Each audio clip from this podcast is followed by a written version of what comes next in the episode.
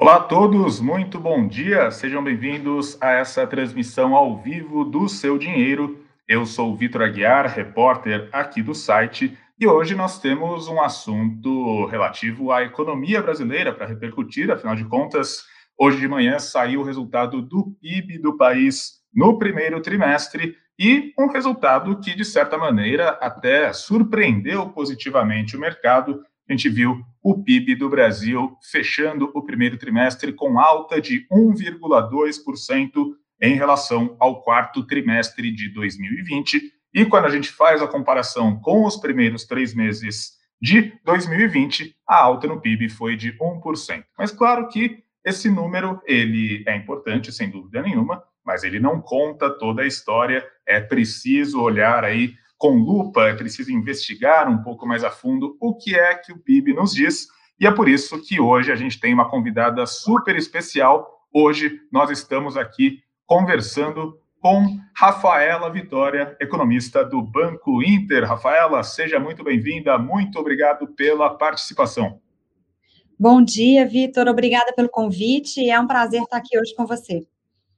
Olha, Rafaela, né, antes de tudo, super obrigado aqui por estar conosco. E, aliás, já deixo um recado para você que está nos acompanhando no YouTube e no Facebook, nas redes sociais do Seu Dinheiro. Deixe suas perguntas, deixe suas dúvidas, porque ao longo dessa transmissão a gente vai batendo um papo, a gente vai conversando um pouco mais a respeito do resultado do PIB e também já deixo um recado para quem né, pretende ouvir essa conversa depois, porque o áudio vai ser disponibilizado na nossa conta do Spotify e em todos os tocadores de áudio disponíveis, tá certo?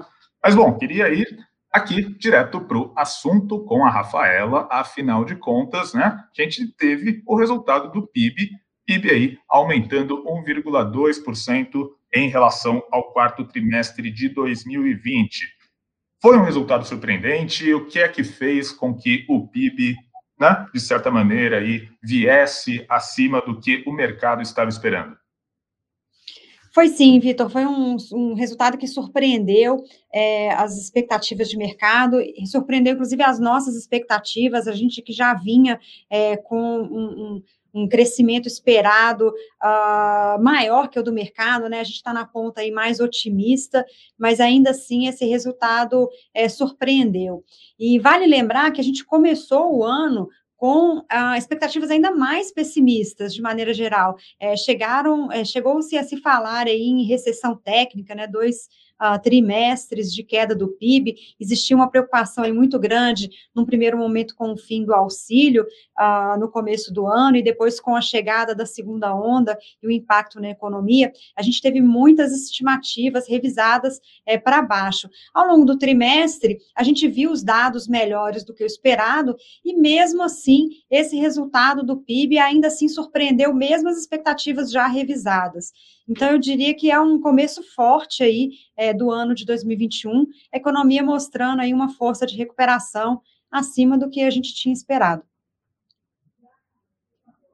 Não, muito legal, mas é, queria também né, perguntar aqui a sua opinião a respeito né, do próprio impacto da pandemia na dinâmica da economia. Afinal de contas, né, a gente vem aí de um 2020 bastante uh, incomum, né, em termos de comportamento econômico, não só no Brasil, no mundo todo, né, toda aí as restrições da pandemia, né, afetando diretamente o consumo doméstico, né. Então, queria uh, te perguntar uma coisa. Quando a gente pensa, por exemplo, nas bases de 2020, sem dúvida nenhuma, são bases bastante deprimidas, né? A gente teve aí uma queda expressiva da economia. Essa alta que a gente viu no primeiro trimestre, ela, de certa maneira, ela indica, sim, uma economia mais saudável ou ela é mais um reflexo dessas bases deprimidas que a gente viu em 2020? Bom, é, a gente, olhando para os setores, né, acho que um ponto importante da pandemia é que a pandemia não afetou todos os setores de maneira igual. Então, a gente pode dizer que para alguns setores a gente está até numa situação melhor do que estava antes da pandemia. Então, de maneira geral, a gente pode dizer que sim, a gente está num processo de, de recuperação, não é só uma base de, deprimida, mas eu acho que um dos destaques importantes de se fazer é, nessa leitura do PIB é olhar essa dispersão de, de resultados, né, de performance dos diferentes setores. É, o que puxou esse crescimento maior no primeiro trimestre foram alguns setores que conseguem trabalhar bem mesmo com a pandemia. Então, a gente tem o exemplo da, do agronegócio, a agropecuária é, teve um, uma performance muito forte nesse primeiro trimestre, a indústria extrativa também teve um resultado muito positivo. Então, são setores que conseguem trabalhar, e mesmo é, com protocolos de segurança, com distanciamento social, é, e são setores que são puxados pela demanda global. Então, é, alguns setores da economia performaram muito bem nesse trimestre. Agora, não foi só a demanda global, né? não é só o agro e a mineração é, que brilharam no primeiro trimestre, mas é, alguns destaques é, muito interessantes, resultados da pandemia, que são oportunidades oportunidades também de crescimento são alguns setores de serviços, como os serviços financeiros e os serviços de TI. Ah, que também tem um crescimento expressivo, né? São setores que vêm uh, trabalhando bem com a pandemia, vem se expandindo ainda mais é, com a pandemia. Então, a pandemia afetou os serviços às famílias, é, aquela, aqueles setores de, de é, lazer, viagem, turismo, restaurantes, mas alguns setores uh, têm visto oportunidade e possibilidade de crescer mesmo num ambiente mais adverso. Tá certo. Mostrar algumas mensagens que já chegaram aqui na nossa transmissão.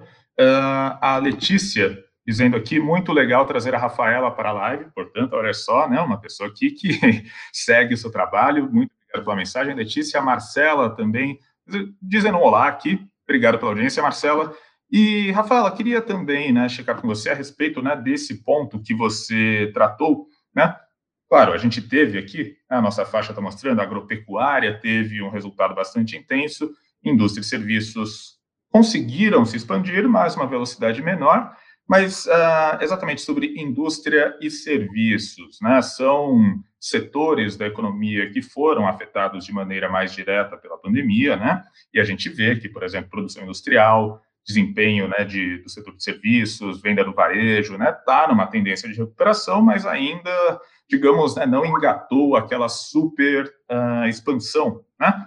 Então, queria, queria perguntar para você, né, uh, essa dinâmica desses setores que são mais afetados pela pandemia, né, eles estão crescendo, mas essa tendência, ela mostra aí uma economia saudável, uma economia doméstica mais dinâmica depois aí, digamos, do impacto mais pesado da pandemia em 2020? É, a gente vê, como eu falei, né, é, tem uma dispersão muito grande entre os setores, né? Então, para alguns setores, a gente está numa dinâmica mais positiva, com boas perspectivas de crescimento. Mas ainda falta muita recuperação. É, a gente até vê o nível de PIB no agregado, medido pelo IBGE, ele chegou no mesmo patamar pré-pandemia, que foi aquele patamar lá do quarto trimestre de 2019. É, mas vários setores ainda estão bastante aquém né, do que eles estavam antes da pandemia, principalmente os setores aí ligados às famílias e os setores que são mais dependentes é, de mobilidade, que sofrem ainda com as restrições. Então, eu diria que alguns setores é, ainda têm muito chão pela frente é, para recuperação, e a gente precisa, sim, avançar na vacinação para que esses setores voltem a crescer de maneira é, mais robusta, né, com uma dinâmica melhor, é, porque isso a, a gente ainda não conseguiu observar nesse primeiro trimestre. Eu acho que muito desse crescimento mais forte é, ainda foi dependente de demanda global, é, de setores que não foram impactados pela pandemia, é, mas para que a gente tenha uma recuperação é, de, de todos os setores, e principalmente, acho que um ponto muito importante para ressaltar, que a gente não vê no PIB, é a questão do mercado de trabalho, né? Eu diria que na nossa economia hoje o mercado de trabalho é o nosso ponto fraco, né? a gente está com uma taxa de desemprego muito alta, e só a recuperação desses setores ligados a serviços, principalmente né, os serviços às famílias, é que com essa recuperação a gente vai ter uma recuperação melhor também do mercado de trabalho. Então, de maneira geral, o PIB mostra né, uma fotografia positiva de um crescimento muito bom, mas uma dinâmica ainda que não atingiu todos os setores, uh, mas a gente tem perspectivas positivas. A vacinação vem mostrando aí em vários outros países uh, que é sim uma solução para a pandemia e que a gente pode voltar é, a ter a mobilidade retomada e também essa retomada desses setores mais intensivos de trabalho. É, e eu acho que principalmente isso pode acontecer no segundo semestre. Exatamente sobre essa questão de projeções, né, daqui para frente, né, a gente teve essa surpresa positiva, né, no primeiro trimestre, mas o que, que você agora está esperando para o restante de 2021, eventualmente para 2022, em termos de comportamento da economia brasileira? Né? Porque a gente pensa que segundo trimestre né, começa em abril, abril a gente ainda tinha né, bastante restrição por causa da pandemia, né? Segunda onda estava no momento mais crítico, a gente viu muitas cidades aí recorrendo a lockdowns ou medidas de isolamento mais severas, né? Então, o que é que você espera da dinâmica para o PIB, para a economia brasileira em no segundo trimestre, no restante do ano, eventualmente para 2022? Bom, para esse segundo trimestre, a gente tem um, um, crescimento um pouco abaixo desse crescimento observado no primeiro trimestre, né? É, de fato, como você comentou, as restrições aí em abril e até começo de maio uh, fizeram com que a gente tivesse novos fechamentos, uh, a gente viu a confiança do consumidor, que é um indicador importante aí de PIB cedendo, então a gente espera um, um crescimento um pouco menor. É, mas uh, os dados de mais alta frequência, como a gente diz aí na economia, né, são os dados que a gente observa, né, com uma frequência mais é, elevada, né, semanalmente, às vezes até diariamente, já mostram uma retomada, principalmente quando a gente olha o consumo, por exemplo, o consumo ah, de energia elétrica no país, quando a gente observa os dados de mobilidade, hoje medido ah, por aplicativos, então a gente já vê essa melhora a partir da segunda quinzena, principalmente aí do mês de maio. E, e, com os números de vacinação é, um pouco melhores, a pandemia, a segunda onda, é, dando sinais aí de, de arrefecimento, a gente é, prevê, sim, um crescimento, mas um crescimento mais moderado. Eu acho que um crescimento mais robusto, a gente pode esperar mais para o segundo semestre, quando de fato a vacinação é, tiver alcan alcançado aí uh, um número maior da população, né? Quem sabe a gente chega aí a 70% da população adulta vacinada até agosto, setembro, e aí sim a gente pode ter essas restrições uh, levantadas de maneira mais uh, generalizada, e a volta da mobilidade vai puxar é, esse crescimento maior.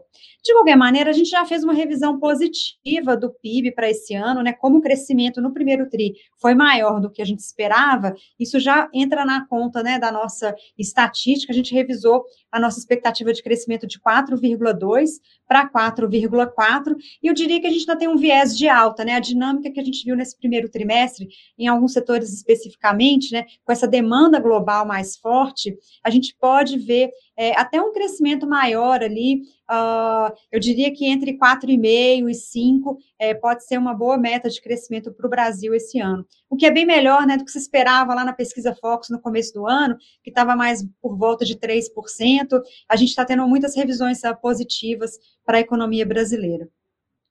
Em termos de uh, né, pontos que podem eventualmente puxar né, a economia para cima, sem dúvida nenhuma, né, dinâmica de vacinação, né, uma, uma espécie de controle né, da dinâmica da pandemia aqui no país, mas em termos de fatores de risco, vocês veem alguma coisa no curto prazo além da pandemia em si? E eu pergunto isso porque porque começa-se a se falar que o risco hidrológico pode trazer aí riscos energéticos, né? Tem muita gente já levantando essa bola de que possivelmente a condição hidrológica pior em vários estados pode sim ocasionar aí problemas no setor elétrico, e isso, é claro, traria uma reação em cadeia para o setor produtivo e, e, e, tudo mais. Enfim, em termos de fatores de risco, né, o que, vocês estão enxergando e que pode ser um fator de risco para a economia?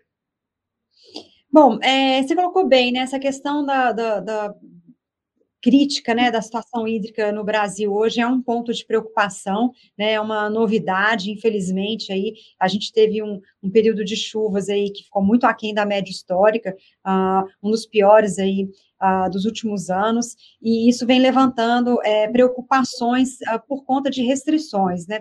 É, hoje a gente vê como baixo o risco de um racionamento energético no, no país. A gente, apesar de ter uma situação hídrica é, pior, a gente ainda tem uma matriz uh, energética mais diversificada, com capacidade né, de geração de energia via usinas térmicas, que vai suprir essa ausência hidrológica no país. Então, o risco de racionamento hoje é baixo.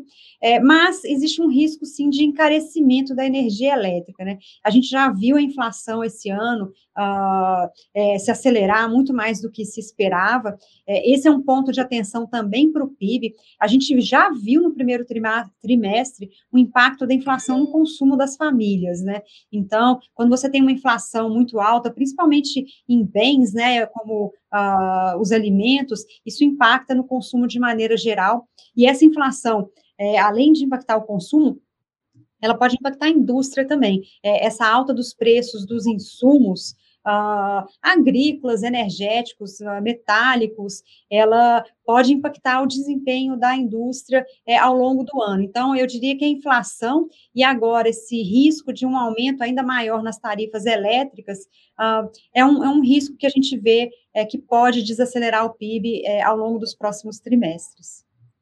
Tá certo. Eu queria ler mais duas perguntas que chegaram aqui dos nossos espectadores.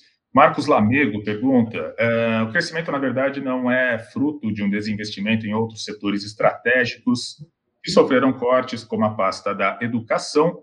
E a Brenda pergunta aqui: PIB cresceu mais do que o mercado esperava, mesmo diante de um cenário de incertezas quanto à vacinação.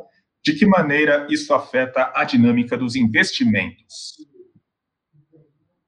Bom, essa questão do investimento é bastante interessante, né? É, na verdade, um dos meus destaques para o PIB vai para o investimento, né? A gente teve nos últimos anos uma economia muito puxada pelo consumo, né? As políticas econômicas é, que incentivaram o crescimento no Brasil ao longo dos últimos 15 anos, elas foram muito focadas no consumo, né? Incentivar o consumo é, com mais crédito, com crédito subsidiado, crédito direcionado, e o PIB de fato cresceu muito nos últimos 15 anos é, mais baseado no consumo. E agora a gente começa a ver uma reversão, a gente vê o investimento voltando no país uh, e não o consumo, né? Esse trimestre, inclusive, o consumo ficou em queda e o investimento é que puxou a taxa de crescimento do PIB.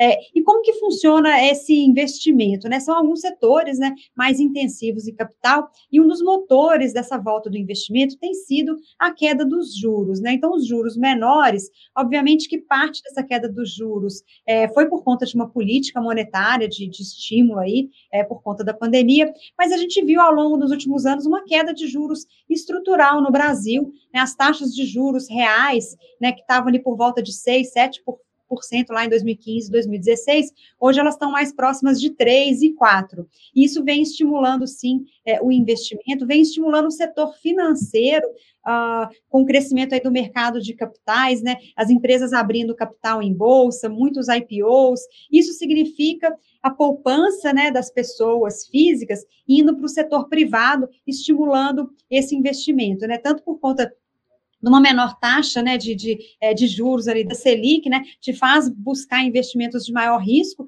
mas esses investimentos também fazem a economia crescer e o setor financeiro também, de quebra, teve um crescimento é, muito importante aí nos últimos uh, trimestres. Então, parte dessa dinâmica de investimento é, no Brasil é positiva e a gente vê essa melhora do PIB aí esse ano uh, baseado numa melhora do investimento. Então, eu diria que é um ponto positivo essa dinâmica maior do investimento.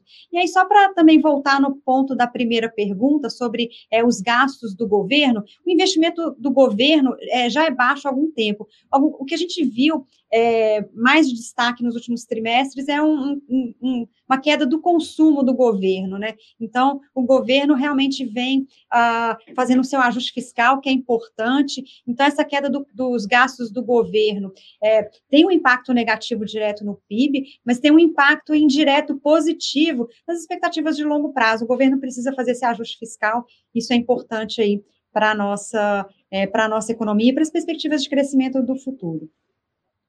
Uh, e falando um pouco aí, né, em cenários para o futuro, né, da economia como um todo, tendo aqui esse resultado do PIB no primeiro trimestre, né, agora consolidado e também né, as projeções que vocês têm a partir aí do que a economia se desenha, queria falar um pouco com você sobre a economia como um todo, né? O que, que a gente pode esperar de reflexos, por exemplo, na Selic, você citou rapidamente a questão do, do, do cenário de juros mais baixos para investimentos, o que, que a gente pode esperar para dólar, e eventualmente até investimentos em renda variável, né? Que, que pode, que, que a gente pode esperar de reflexo na bolsa, por exemplo?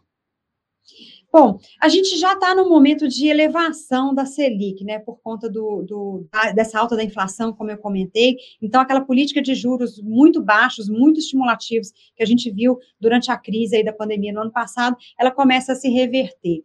Uh, então, parte disso é sim, né, é, é, subir juros, né, é ruim para a economia, sim, né, é, tende a retrair um pouco essa demanda, mas é necessário você uh, controlar a inflação. Mas, como eu falei, a gente ainda está num patamar de juros é, menores né, em relação ao nosso histórico. Então, esses juros menores, apesar da Selic aí caminhar é, para mais ou menos 5,5%, talvez 6% aí, uma inflação agora do setor elétrico que deve puxar um pouquinho aí para cima, além do esperado, a gente ainda tem uma taxa de juros que ah, ela estimula, é, sim, é, novos investimentos, e, e, eu acredito que isso vai continuar é, puxando o nosso PIB daqui para frente. Então, as perspectivas de crescimento do PIB, ah, elas vão ser também ah, baseadas nessa taxa de juro ah, estrutural menor. Isso tem impulsionado aí essas novas empresas na bolsa, isso é um bom exemplo, né? Como que funciona esse mecanismo na prática, né?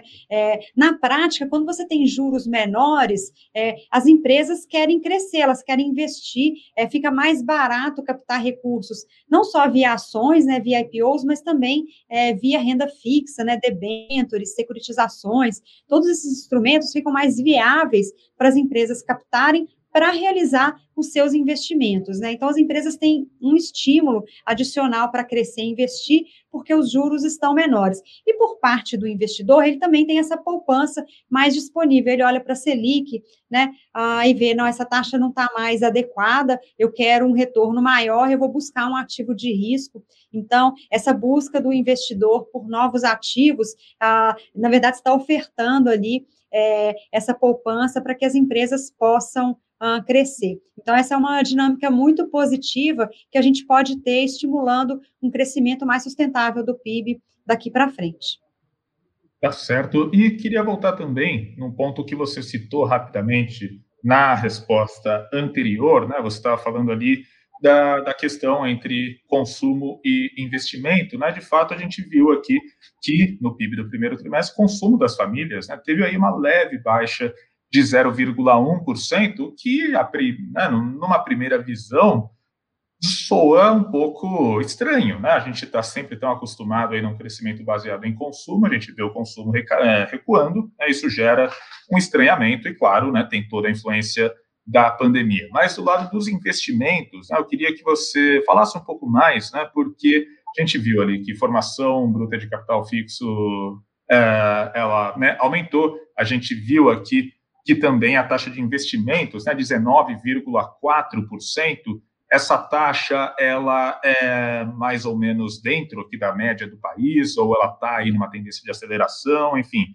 O que, que, que você nos fala nesse lado?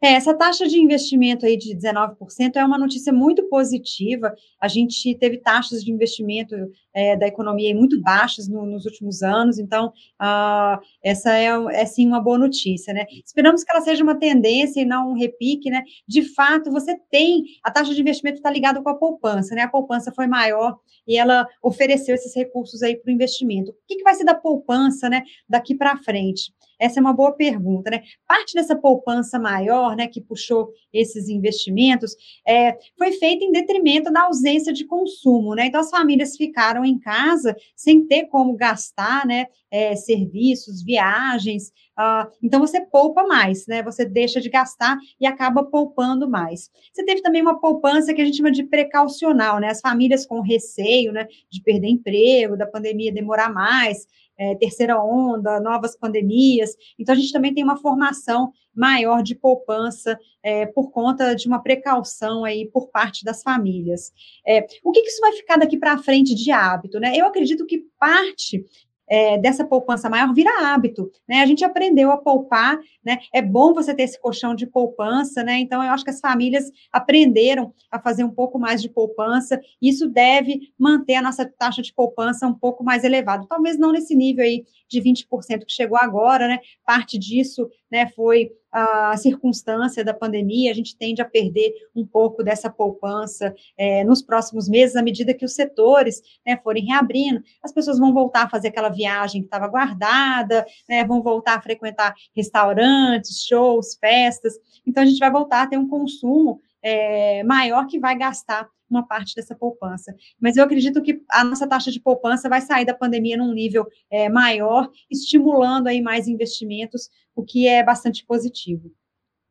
E, né, novamente, tocando aqui no assunto da pandemia, né, você mesmo citou que, poxa, né, a poupança ela é influenciada muito pelo receio das pessoas, pela incerteza em relação ao futuro, mas a gente, né, enfim, não sabe ainda exatamente como é que, assim, o tanto né, da, dos novos padrões de consumo e de poupança, como isso vai aí persistir daqui para frente, mas a gente vê que atualmente né, tem sim um cenário muito mais complexo, um cenário muito mais difícil em mercado de trabalho, né? A gente vê aí que, poxa, setor de serviços, né, sofrendo bastante, principalmente por causa de restrições aí de circulação e etc, né? Então, uh, enfim, né?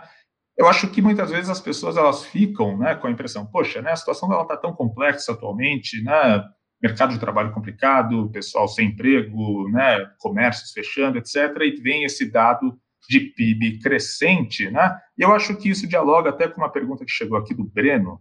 Breno diz aqui: bom dia, Rafaela. A revisão para cima do PIB é sempre animadora, mas não há um certo exagero nas reações, né? Enfim, como é que dialoga, digamos, essa questão da economia ali, dos números e dessa percepção mais negativa, dessa confiança menor que as pessoas estão sentindo nesse momento? Sim, essa é uma, uma boa pergunta, né? É, é, a percepção das pessoas, né? A gente tem muita percepção do que está à nossa volta, né? Então, de fato, quando a gente tem uma observação do que, que acontece ao nosso redor, a gente vê muito desses serviços, né? Como eu falei, esse setor de serviços às famílias que foram muito atingidos. É, como eu falei também, são setores mais intensivos em emprego, então o nosso mercado de trabalho sai da pandemia bastante fragilizado, com um longo caminho aí é, para a recuperação. Então, de fato, essa é uma sensação uh, que as pessoas têm ao fazer essa observação ao nosso redor, e ela é condizente aí com é, esses setores mais afetados da pandemia, né? Uh, mas a nossa economia tem esses motores importantes, né, é, de setores que não são tão intensivos né, ao mercado de, de, de, trabalho e que continuaram operando ao longo da pandemia, indústria extrativa, né, como a mineração, papel e celulose, é, agropecuária, uh, e essa demanda global, né, acho que vale lembrar também uma força importante dessa retomada nossa, está vindo de fora, né, o Brasil tem crescido as suas exportações, então às vezes a gente não vê o consumo, né, ao nosso redor recuperando de maneira tão robusta, mas esse crescimento mais forte da China, dos Estados Unidos, vem puxando alguns setores da nossa economia. E é, isso é positivo né, para o nosso PIB, apesar de ainda é, não refletir num impacto maior de crescimento aí, é, de riqueza por conta de emprego e renda. Né? É, mas uma segunda etapa dessa recuperação, e como a gente observou, né, os países que controlaram a pandemia é, são ah, os países que estão com um crescimento mais forte, mais acelerado, mais na nossa frente. Né? Então, acho que esse é o caminho que a gente deve seguir também o controle da pandemia vai permitir com que a gente retire essas restrições e que todos os setores voltem a operar é, como a gente operava antes e o mercado de trabalho tenha essa recuperação. Ah, então, isso ainda está na nossa frente, né? De fato, isso ainda não aconteceu.